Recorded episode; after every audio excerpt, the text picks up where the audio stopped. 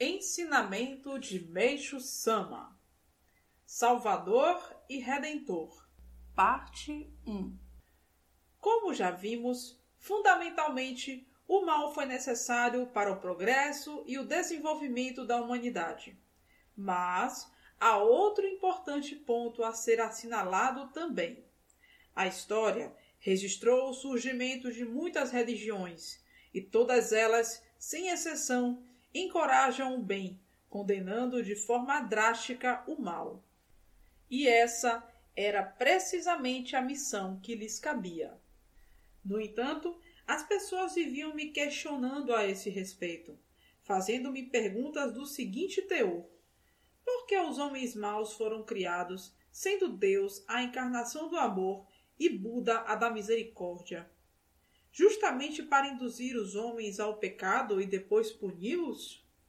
Não haverá nisso uma grande contradição?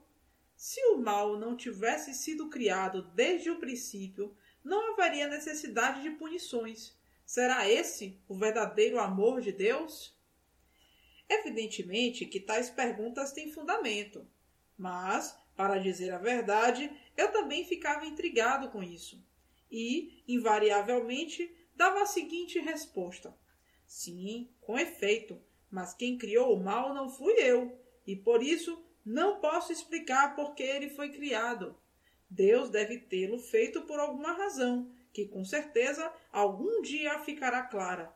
E então só nos resta mesmo esperar até lá. Entretanto, esse dia finalmente acabou chegando, e a razão da minha alegria é que a resposta a esses questionamentos me foi diretamente revelada por Deus. E tal como uma lâmpada acesa em plena noite, a explanação adequada poderá abrir os olhos de muitas pessoas que com certeza devem nutrir dúvidas idênticas às que eu acabei de expor. No entanto, por que será que até agora todos os fundadores de religiões condenaram irrestritamente o mal? Como expliquei, Deus Supremo não mostrou antes o significado mais profundo dele, justamente porque a sua concorrência foi necessária durante um certo tempo.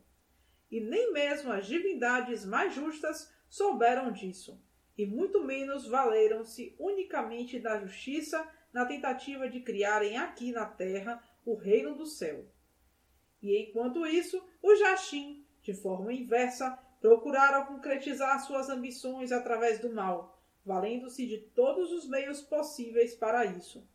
Mas, já que finalmente chegou o fim do período para sua duração, Deus Supremo passa então a manifestar diretamente o seu poder, revelando não só o significado fundamental do mal, mas também o do bem. Por Meixo Sama, extraído do livro O Tempo Chegou.